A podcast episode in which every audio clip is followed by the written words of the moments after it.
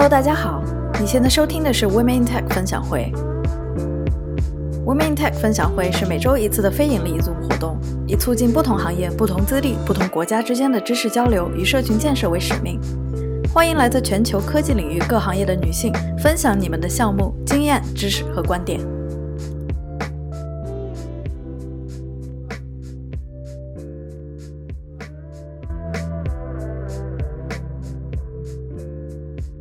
Hello，大家好，欢迎来到我们的 Women in Tech 分享会。我是你们今天的主持人大白白。那今天我们正式进入今天分享会的主题。今天的主题是运用心理技巧促进高效休息与工作。今天就是我们非常荣幸请来了小鱼儿作为我们今天的嘉宾。小鱼儿现在是一位美国注册心理师。那接下来我就把麦交给小鱼儿。大家好，我是小鱼儿，美国国家注册心理咨询师，目前在伊利诺伊州执业，也是伊利诺伊州的注册心理师。那我现在是在芝加哥，面向背景多元的来访者提供中英文的心理咨询服务。好，然后呢，我想声明一下，本次的讲座呢，仅仅代表我个人对就是分享话题下的一些看法，属于一些知识和观点的分享，不能替代任何的专业的心理服务的功能。听讲座的过程中，或者是大家有一些关于自己的心理健康有更加私人的诉求，那请在讲座之外呢，查询更多的资源，或者寻求你们本地的这个心理咨询师进行求助。啊，不太建议大家在公共的空间分享太多自己的私人信息，因为这些可能是没有办法就是呃受到保护的。好的。那现在我们就进入我们的这个分享的大纲。那今天我就是分享的部分分为四个部分，主要是会跟大家分享一些，比如说如何利用心理学的知识提供工作提升工作的效率。然后另外一个呢是，比如说在下班后我们如何做到更好的放松。啊，那另外两个是关于就是如何可以进行长期的这个咱们说的 self care 自我照顾，然后促进呢工作和生活的一个平衡。那最后一个呢，我会跟大家介绍一下，就是一些心理咨询的小科普，也澄清一些大家可能对心理咨询的误解。那今天这几个就是我们的大纲的内容。那好，就是现在给大家分享的几个会有一些观点哈，可能常见的大家会说，就是比如说在疫情在家办公啊，感觉常常没有动力或者打不起来精神。那有的时候觉得工作中特别的难以集中注意力啊，特别想摸一摸鱼偷一偷懒。有的时候又觉得自己特别是咸鱼本鱼了，可能经常拖延啊，或者觉得自己没有这个足够的精力啊，但是还想再挣扎一把，在工作中有更好的表现。那么这个就是我的第一个部分呢，我就想给大家提供一些呃知识和技巧，也许可以帮助大家更好的提升。好的，那我们第一个部分就是我先想给大家介绍一些，就是我今天分享的这个提升工作效率的角度呢，更多是从意志力这个角度去下手的。那提升工作效率可能有很多种，那我觉得。会觉得，比如说改善和保护意志力，也许是一个可以去考虑的比较有效的一个方式。那我想跟大家先分享几个关于意志力的小知识。第一个是呢，就是一天起床之后，我们的意志力实际上是在一个不断被消耗的状态中的。那我们的意志力呢，同时它是有限的，但是呢，也是可以通过一些方式去补充的。我们在一天的过程中呢，其实我们参加各种不同的活动啊，都是在消耗意志力的过程啊。那消耗意志力呢，就不同的活动对意志力的消耗也存在，就是说不同的这个呃情况。比如说有些活动可能消耗意志力它就会比较少，但是有的活动就特别消耗意志力。那么心理学家发现呢，就是比最消耗大家意志力的一个活动，就是当你需要去做大量的决策的时候，这个是特别特别消耗意志力的。那么另外一个呢，就是其实不是是用意志力去抵抗诱惑，而是用意志力去建立维持习惯。啊，我们其实是可以有策略的去保护意志力的。最后一个呢，是关于人是处于低意志力的状态的时候呢，比较容易从事一些短视的行为。那什么叫低意志力的状态呢？比如说，你有的时候能明显的感觉到自己的身体身心处于一个比较低电量的一个模式。好像对自己的一些行为的控制就明显的减少了，那更容易犯错误，然后或者是更容易有一些暴饮暴食的行为，那做一些可能在短期内让自己觉得比较爽，但是但在长期内呢，可能对自己来说不是一个特别健康的这样的一些行为。好的，那基于意志力的视角，我们可以做一些什么来保护和提升意志力，从而提升工作效率呢？比如说一些最简单的事情是，第一个就是我们可以增加在环境中的一个秩序感。那我们的大脑其实啊，对周围就是周围的环境有着非常强烈的感知。那其实通过整理呃工作的环境呢，可以影响。大脑对周围的感知觉得更整洁有序，从而减少对这个意志力的消耗。所以，增加环境中的秩序感呢，是一个很有效的策略。大家在工作的过程中，可能有的时候觉得比较忙的时候，哎，中间起来休息一下，可以整理一下自己的桌面或者周围的一些环境。第二个点呢，是我们可以啊建立习惯，并且遵循一个习惯。那这样子呢，其实就属于一个让你的生活长期处于一个稳定的状态。那这样子的话，其实可以更好的保护你的意志力，因为你不需要每次就说想一下看一下你的日程，就是说可能这今天要做一个这个事情，然后要安排一个新的东西。那这个过程中可能会啊，就是增加更多意志力的消耗。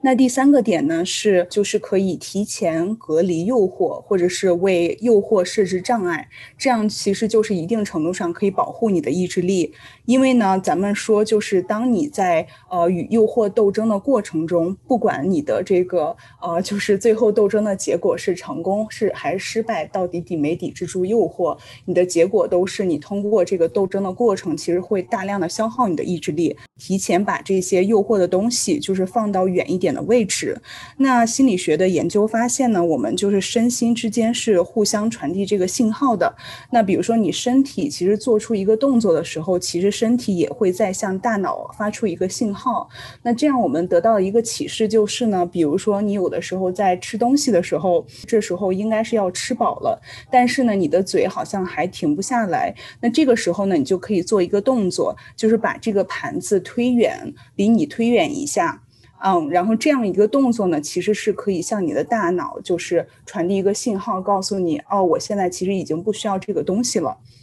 然后这样也是可以说帮你更好的去抵抗一下诱惑。呃，然后另外一些，就比如说咱们抵抗诱惑，你可以就是比如说在上班的时间，你觉得需要认真工作的时间，你可以把一些是你平常可能特别容易分心的，就是说，比如说可能想去看一下剧啊，或者看一些特定的网站呢，现在有一些就是 App 可以帮你把这些网站锁定起来。那这些大家也可以就是呃提前做一些这样的行为，可以帮助自己。嗯，那么第四个点呢是呃延迟享乐，我们平。平常的时候就是感觉特别特别想去做一个东西，比如说你可能正在工作的时候呢，突然间脑子里想着说，哦，我现在，啊，特别想去做这个事情，啊，然后做这个事情，我就会觉得心情会很好啊，很开心啊。但是呢，你现在在工作过程中，可能说现在做这个事情对你来说。不是很有利于你完成现在当前的任务，但是呢，你脑子里可能会记着这个事情，又觉得很焦虑、很挣扎。那这个时候，你可以做的一个事情就是把这个你想做的这个娱乐的事情写下来。你告诉自己说：“哦，其实这个是很重要的啊！我写下来不是说我不去做，然后不是说我我就呃之后不会去做了，而是说我写下来告诉自己说，那我之后可能我还是把我的任务完成之后，我再会继续的去。”去做这个事情，然后第五个点呢是就是完成当前的任务或者什么也不做。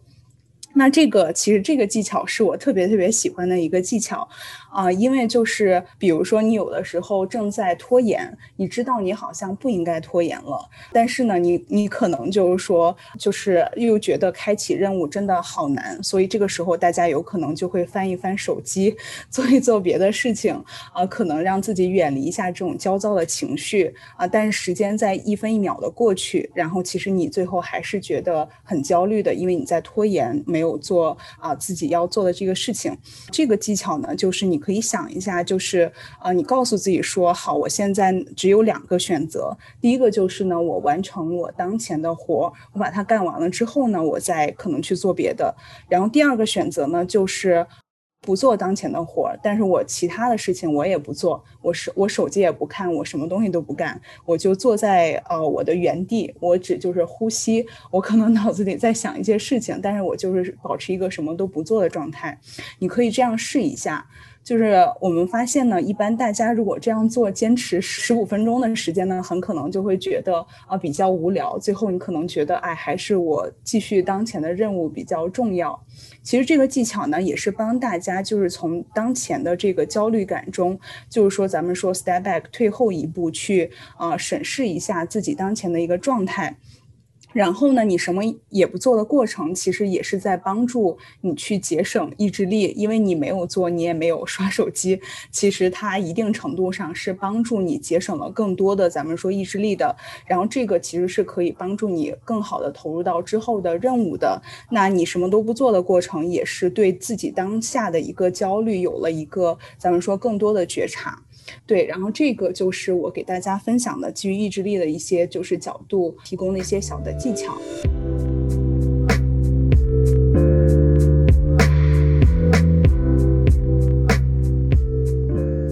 那下面一个板块呢？第二个板块就是可能大家会有一些想法，会觉得，比如说下班之后呢，我也很想要好好的放松啊，但是我满脑子都在想上班的事情，因为我可能工作了一整天，很难从这个就是想法里脱离出来，那甚至说都影响了我的睡眠，那我该怎么办呢？那就是这就是第二个板块，我想跟大家介绍一下，就是你怎么考虑在下班之后，呃，如何从工作中脱离，从而更好的促进你全身心的放松。那咱们说。嗯，其实长期工作之后呢，很容易就会形成咱们叫做一个呃注意力的残渣，这个 attention 呃 residue，就是说你嗯在下班之后呢，就是呃工作的内容仍然就是留在你的头脑中挥之不去，甚至会影响放松和睡眠。这个其实是一个很正常的现象。那么我们就可以做一个，比如说 recover routine，就是你在下班之后呢，你可以考虑给自己建立一个，比如说工作正式结束的一。个仪式，尤其是对于现在大家在家办公的很多人来说，可能会觉得就是哦，好像我下班和上班都是在家，所以我觉得好像也没有什么区别。尤其是大家如果空间比较小的话，哦，会觉得好像整天都待在一个这样的状态里。那大家就可以啊，适当的给自己建立一个这样的边界，就是建立一个工作结束的仪式。那大家可以怎么做呢？其实我可以给大家提供一些步骤，比如说第一步呢。你可以在你下班之后呢，哎，你整理一下你的电脑桌面，然后关闭一下浏览器的网页。你可以就是啊，就是也整理一下自己的办公用品。然后第二步呢，啊，你可以就是说反思一下自己的一天。比如说，你可以想一下，第一个就是说对自己的情绪保持一个觉察，那给自己一定的时间消化和反思残留的这种复杂的情绪。比如说，你可能白天发生一些事情，其实这些事情，嗯，是很需要时间去消化的。你可能当时在白天的工作中有特别多的任务没有去，可能没有足够的时间去好好的消化一些，你到底还有怎么样的情绪？是不是在晚上还有一些这样子的情绪？所以给自己一个时间去。做一个这样子的啊小的练习，然后另外一个呢，就是你可以写一个感恩的笔记，比如说你可以感恩一下自己今天所有的就是在自己生活中发生过的积极的事件和所获得的帮助。把你的这个注意力带到很多积极的方面啊，这个其实也会更好的呃，一定的平衡大家的一些焦虑感。然后最后一个呢，我们说可以写一个就是成就的笔记，比如说啊，就是你可以想一下今天我完成了什么，达成了什么。那在这里呢，就是说要特别警惕一个，就是很多人可能，尤其是大家，比如说事业做得比较成功，但是大家可能有这种非常想要精进的想法。会觉得就是是不是啊？有的时候觉得好像自己总是有没完成的东西，可能下班后还是会想说，哦，明天还要做这个，明天还要做那个东西，啊，好像觉得我呃一直在一种就是说 not enough 的这种思维模式里边。那大家要特别注意这一点啊，你就可以写一个成就的笔记，提醒自己，哎，今天其实我应该挺为自己感到骄傲的，我其实完成了很多很重要的东西。所以看到这些东西呢。其实你对自己的可能就是整体的感受也会发生一个变化，那这个就是我给大家介绍的这个咱们说下班后的这个结束仪式。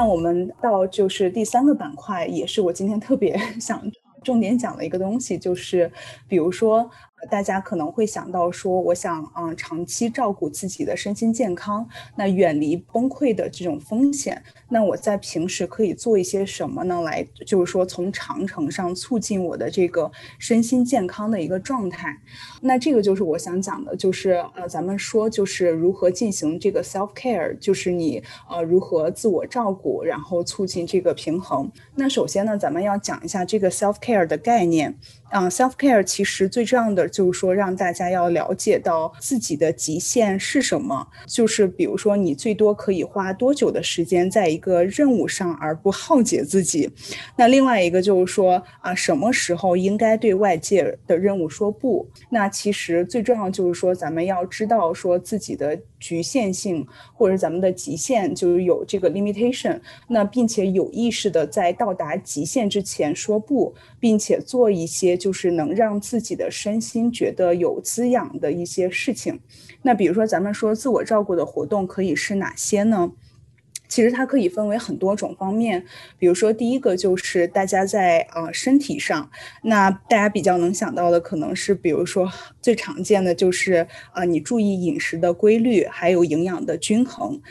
那这个饮食其实是非常重要的，它其实决定了很多你这个身体和这个社会功能的一些基础。然后另外一个呢，就是我们要注意，比如说。运动呀，做一些这个身体的伸展呀，就是让自己的身体活动起来，长期保持一个有一个就是呃运动的一个状态。然后另外几个呢，比如说睡眠啊，你这个因为就是睡眠和饮食其实算是最重要的两项，就是在身体方面，因为这两项基本上就决定了你一天起来之后你开始的一个状态。啊，那是不是得到了足够的一个睡眠啊？另外一个就是说，大家可以考虑就是按摩，因为按摩是一个促进你的身体有更多的就是肌肉进行一些放松，那按摩也是一个很好的可以去考虑作为就是 self care 的一个方式。啊，那另外一个就是，比如说性的活动，比如说你觉得自己对性有一定的需求，那么啊，就是说啊，保持一个比如说对你来说比较合适的这种规律的性的体验也是很重要的。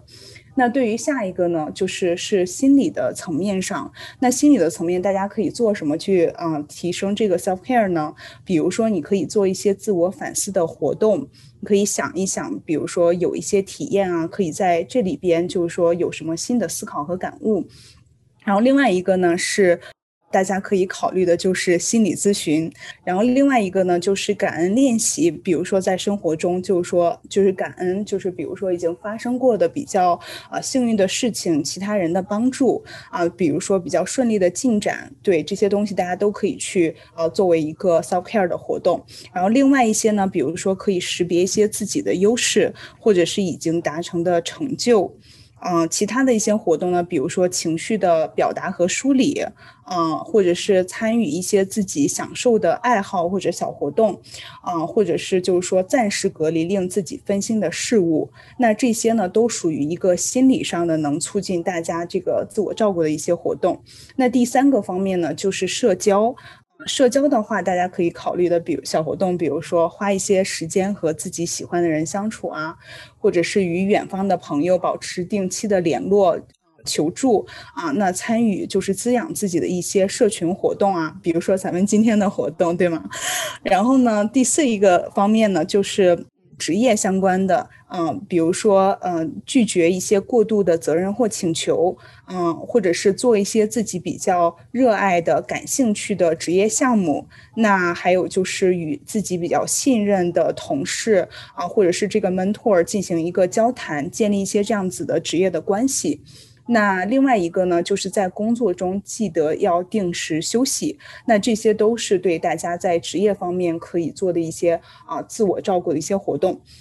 那最后一个是灵性层面。那灵性层面不仅是跟大家可能会想到一些宗教相关的，但其实不仅是跟宗教相关的，呃，比如说一些意义感的链接。呃，比如说你会觉得自己好像对自己整个人生的版图来说啊，什么就是长远的东西是特别有意义的，你也可以啊思考一下，然后进行一个意义感的链接。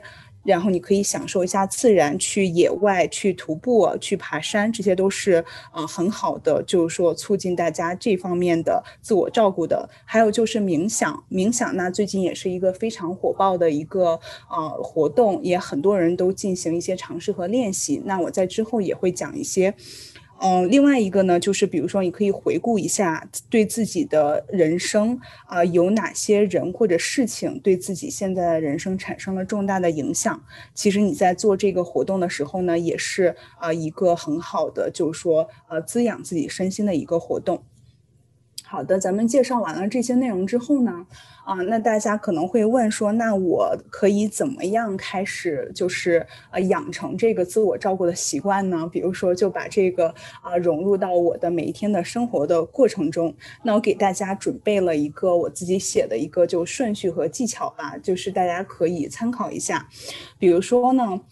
就是第一个就是说，你可以反思一下。嗯，自己如果想维持在生活状态在一个比较良好的情况下，就是你各方面的身心的状态都感觉是一个比较舒适的啊，这种感觉自己在一个比较健康的状态中，你觉得这个 baseline 是什么，以及自己的这个极限是什么？举一个例子，就是比如说你的睡眠的时长啊，需要多久？你的饮食至少要是怎么样的？是不是三餐要规律，或者要吃一些特定的东西？那你的工作量，你觉得你能忍受的，或者是你觉得你能够接受的吧？咱们说，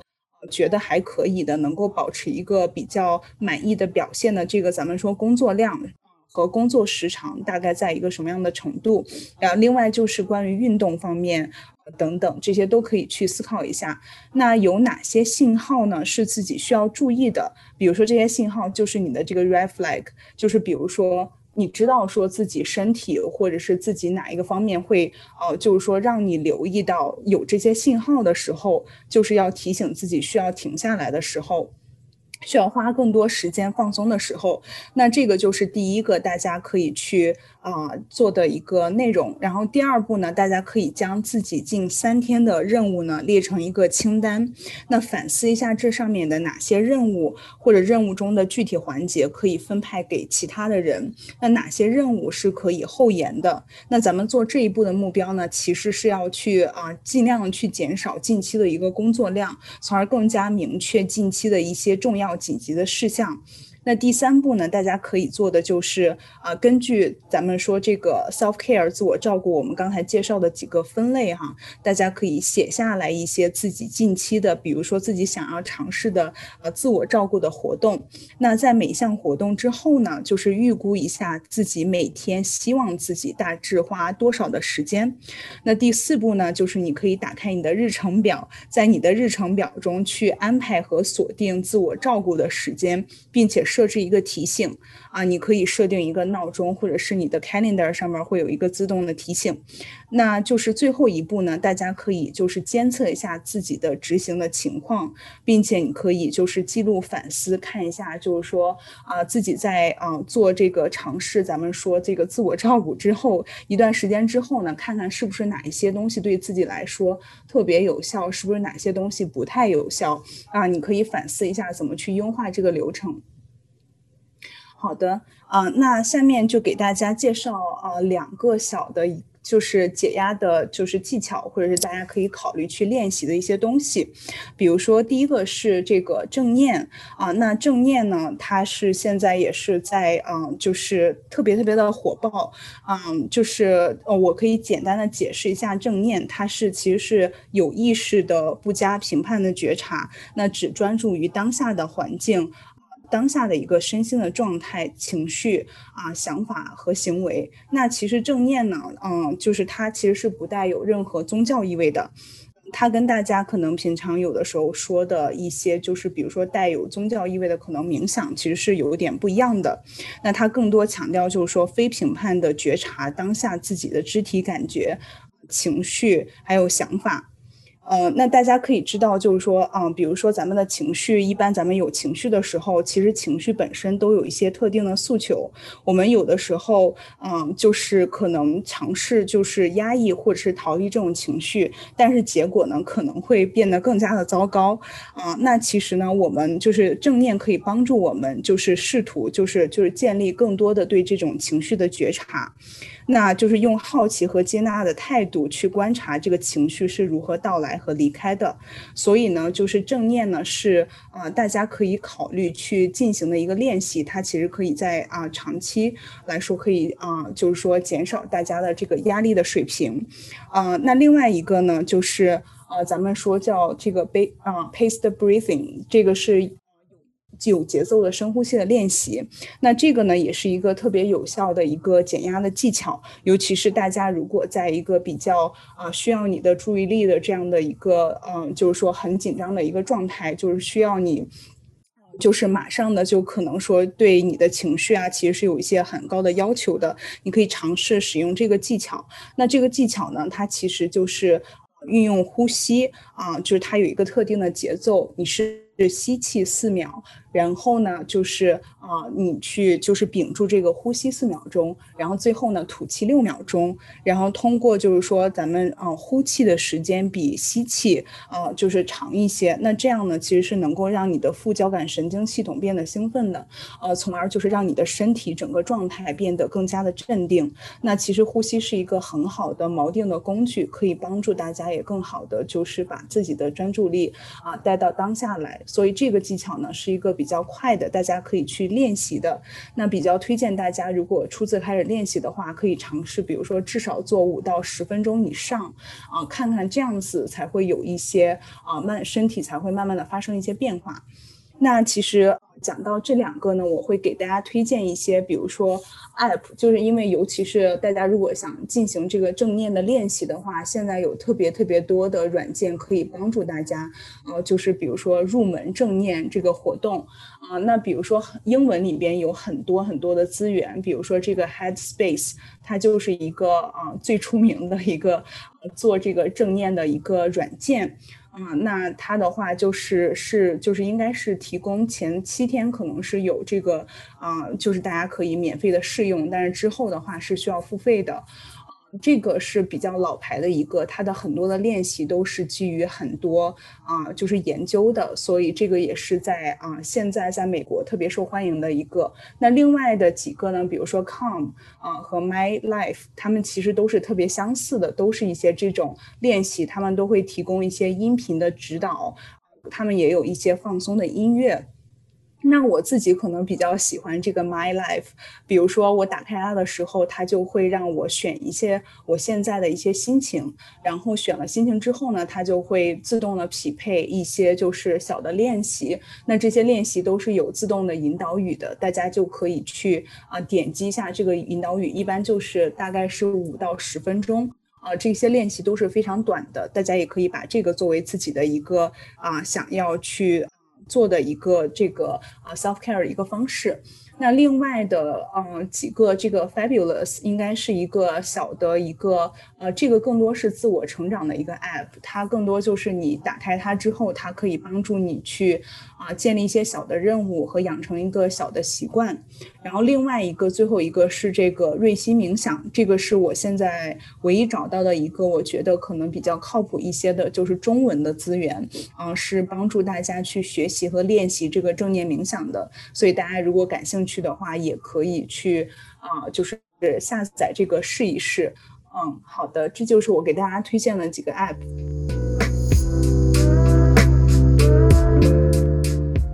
好，那最后啊，到我们就是今天分享的最后一个板块，就是说啊，就是大家可能会听到这样的说法，比如说，听说呢，我的同事去做了心理咨询，但是。呃，我不太了解这个服务是不是心里有病才会去看心理咨询师呢？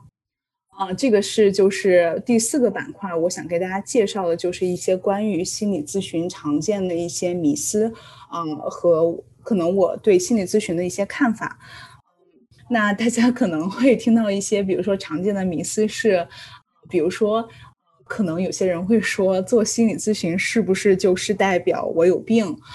或者是说觉得啊，感觉自己遇到事情呢，是不是还是靠自己解决比较好吧？比如说会觉得看心理咨询是不是一种依赖的表现啊？还有就是有的人会觉得说，哦，小孩子啊才比较就是情绪化啊，我要做没有情绪的这种职场人。呃，然后还有呢，就是比如说，大家可能 有可能会说，哦，其实我有一个朋友是学心理学的，我觉得其实找这个朋友聊天，应该就跟找心理师是一样的吧？那就是啊，这些呢，都是对于心理咨询的一些比较常见的一些迷思。那其实就是这些说法呢，其实嗯，都是大家比较困扰的。其实呢，我在这里就想给大家做一些关于心理咨询本身的一些澄清。那我可以给大家分享一下我对心理咨询的一些理解。那其实符合伦理的心理咨询服务呢，它是一种非常专业的，可以帮助你去啊自我探索和成长的方式。嗯，但是它可能不一定是唯一的帮助你成长的一种方式。啊，但是呢，嗯，就是当你自己经历一些比较影响自己社会功能的。一些心理困扰或疾啊，就是心理疾病的时候呢，及时寻求帮助其实是很有必要的。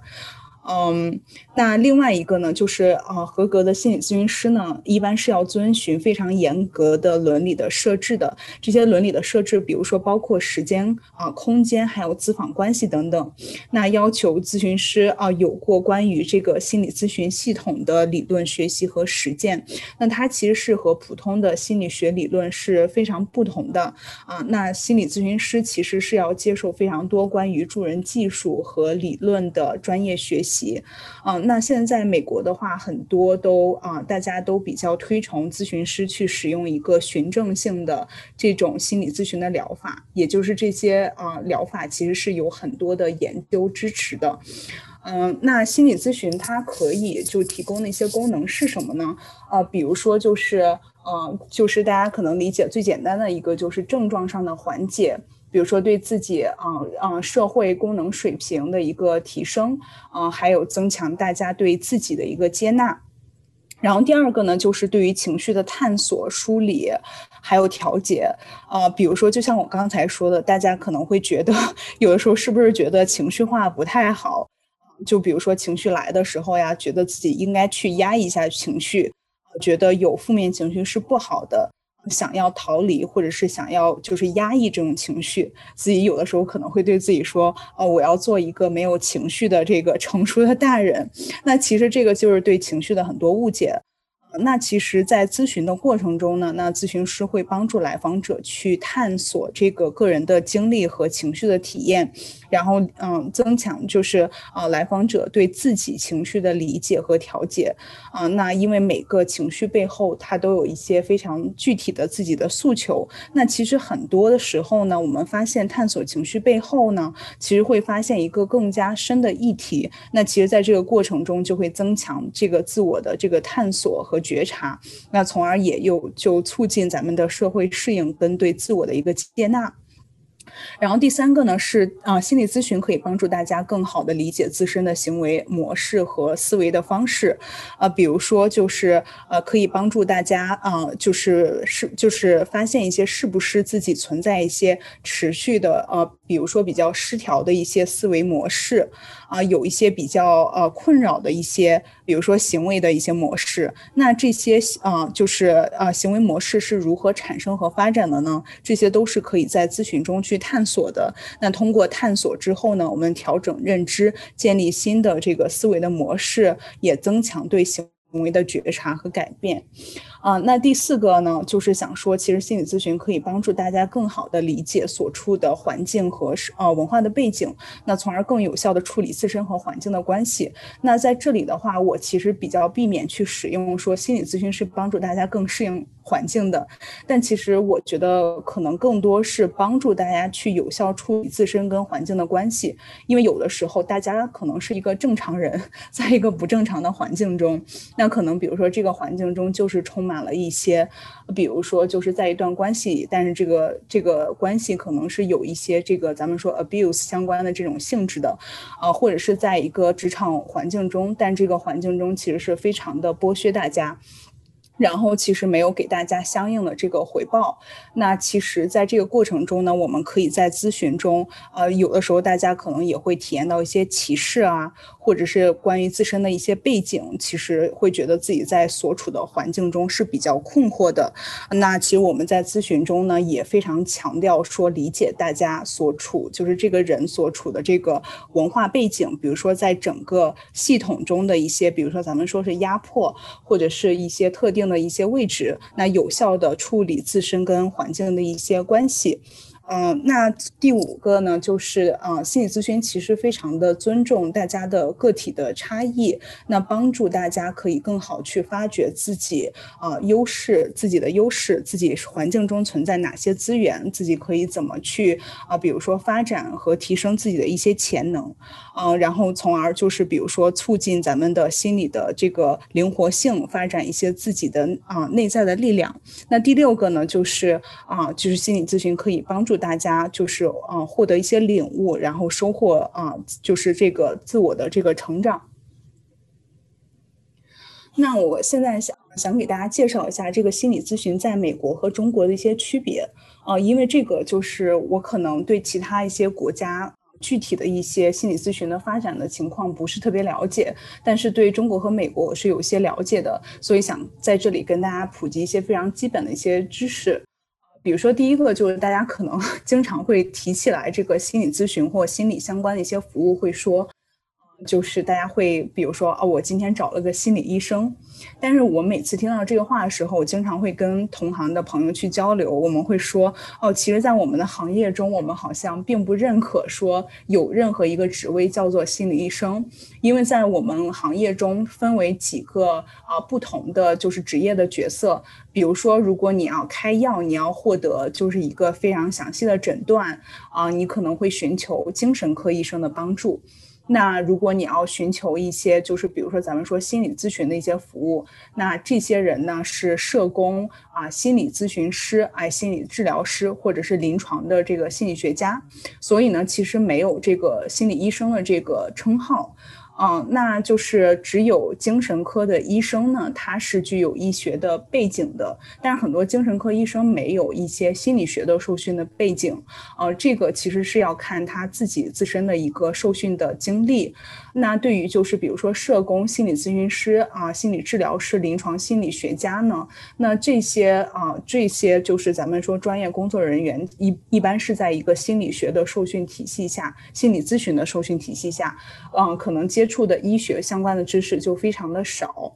嗯，那呃，心理咨询在中国和美国其实有，我觉得有几个非常大的区别，呃和特点吧。比如说第一个。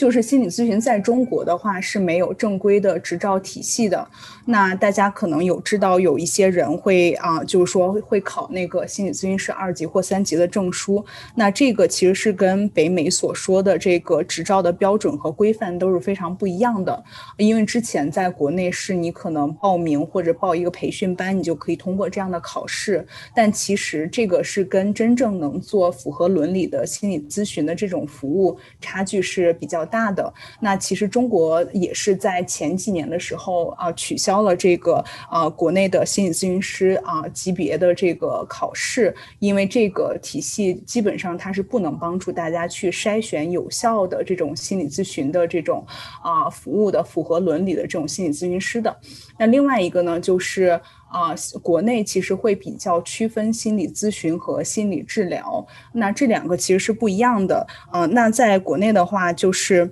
啊，心理咨询会比较针对一般的情绪困扰，那它是没有上升到被诊断为心理疾病的程度的。那心理咨询师从事心理咨询的工作，而不从事对啊心理疾病的一些直接的治疗。那国内的心理治疗呢，其实一般都是在一些医院的这种场景下进行的，它是会针对一些心理疾病进行具非常就是具体的治疗，它只能是医学背景出身或者是有医院工作经历的人员才能从事的，啊，所以呢，就是基本上大家如果是呃一个心理学的本科、呃硕士或博士，那大家有这方面背景但没有医学的背景，在国内是没有办法拿到这个呃心理治疗师的这个就是证的，所以在国内这两项是会做一些区别的。那另外一个就是在国内的话，大家可以考虑啊，寻找这个心理咨询师的平台，比如说简单心理上是有很多就是。有一些海外受训的这种啊咨询师啊，也有一些就是就是反正有很多很多不同的，在不同地区啊，就是嗯提供心理咨询服务的这样子的咨询师，可能有些咨询师提供的是线下的，有的咨询师可以提供远程线上的服务。那这个平台大家是如果想寻求这个心理咨询的服务是可以关注的。呃，然后另外一个，那在美国的话呢，其实这个心理咨询呢，它会有几个呃，就是特点，就是相跟中国相对比。第一个就是说有比较严格规范的这个执照的体系，比如说大家会分的特别具体，就是嗯，你要拿到这个执照，可能你才能进行，就是咱们说比较正规这种心理咨询的服务。然后呢，另外就是不区分这个啊心理咨询和心理治疗啊，但是美国呢有这个分级的医疗，那它比如说根据你的这个可能你的心理困扰或心理疾病的不同的严重的程度啊，它会有在不同的这种分级的咱们说 clinical setting 里边进行这个寻求相关的服务。那啊从事心理咨询和治疗的专业人员就有，比如说咱们举例过的这个啊 therapist counselor。就是咱们说的这个心理咨询师、心理治疗师，还有这个 social worker，啊，这个临床社工，那还有一些比如说 clinical psychologist，就是临床啊，就是心理学家。那这些人他们从事的这个啊心理咨询与治疗呢，就是他们都是可以从事这方面的服务的。然后另外一个呢，就是在北美的话，就是嗯，大家寻求咨询的服务都是会啊，一般自己的就是医疗保险中都是会涵盖咨询的费用的啊。那具体呢，涵盖多少费用要看大家的一个方案。那很多企业呢提供的这个医疗保险里边也涵盖一个企业的 EAP，它可能是六次的或者是几次的这样子的免费的心理的咨询的服务。嗯，那大家如果想寻求，比如说在美国想要寻求心理咨询服务的平台，就可以考虑，比如说这个 Psychology Today，它是一个非常非常大的一个这样子的平台。然后在平台上，大家就可以搜到很多咨询师，比如说你想要一个亚裔的咨询师，或者是你想说找一个会说普通话的咨询师，那在上面你就可以通过设定这个搜索的这个你想要具体的这个条件，包括你想要寻求具体的。就是你可能心理困扰的一些类型，它也会帮助大家筛选出来，所以是非常非常方便的。好，那最后想跟大家做一个澄清，就是我经常会听大家会说，那好像有的时候大家会考虑说心理咨询的服务，但同时又会说，哎，心理咨询服务跟读自助书籍有没有什么区别呢？啊，是不是其实我读自助书籍，其实一定程度上就可以替代这个心理咨询服务了呢？还有有些人会说啊，那心理咨询又跟我跟好朋友聊天倾诉又有什么区别？那我想给大家澄清的一点是，我的理解是，我觉得书籍，比如说提供的更多是。呃，知识，嗯，那心理咨询的话，它其实提供的是一段，我觉得更多来说是一段关系啊，以及创造一个安全的环境啊，让大家可以体验到，比如说无条件啊，那被关注呃，嗯，然后呢，遵循一个非常呃有边界的一个设置啊，在咨询中被理解和被接纳。那我们在关系中呢，寻求一个对关系模式的改善。那咨询师的角色呢，也不只是提供知识或技巧的一个专业的人士，那更多是一个就是啊陪伴者、见证者啊，也是就是有很多的情感的连接和投入的。那咨询师其实不是直接给来访者解决问题的方法，而是通过陪伴和倾听来访者呢，促进来访者对自身的这个理解和觉察，然后促进就是啊来访者对自己的的这个帮助。咱们说助人自助。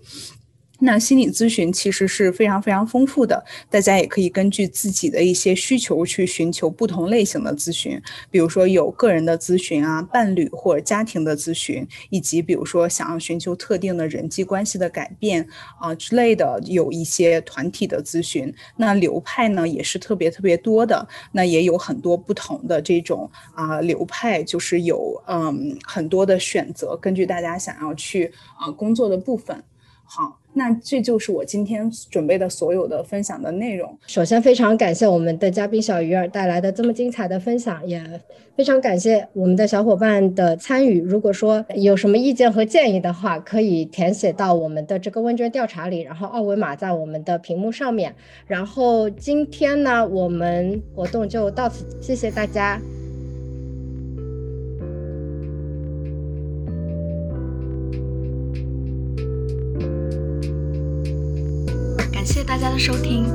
你喜欢我们的内容你可以在微信搜索 women tech 分享会关注我们的公众号。